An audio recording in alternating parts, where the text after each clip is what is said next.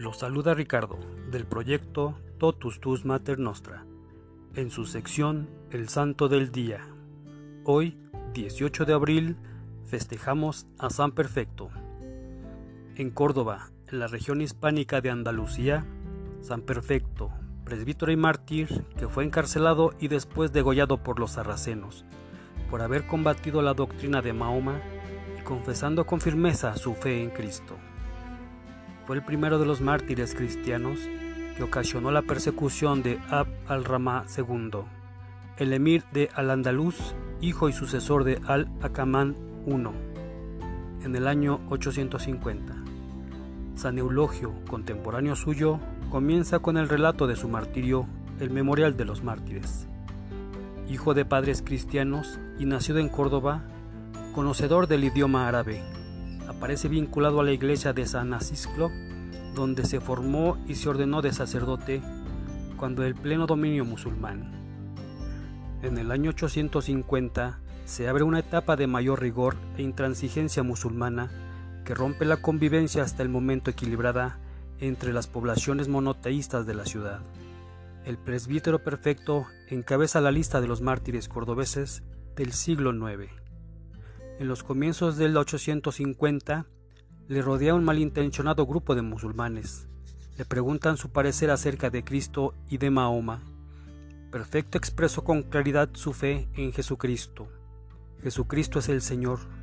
Sus seguidores están en la verdad y llegarán a la salvación. La ley de Cristo es del cielo y dada por el mismo Dios. En cuanto a lo que los católicos piensan de vuestro profeta, no me atrevo a exponerlo ya que no dudo que con ellos os molestéis y descargaréis sobre mí vuestro furor.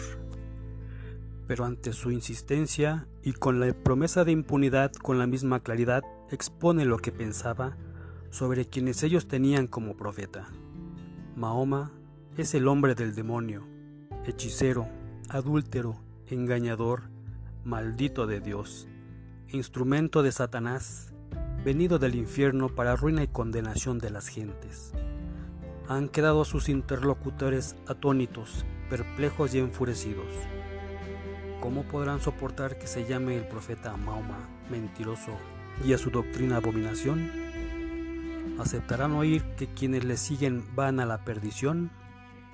¿Tienen ciego el entendimiento y su modo de vivir es una vergüenza? Le llaman traidor, le llevan al cadí y entra en la cárcel.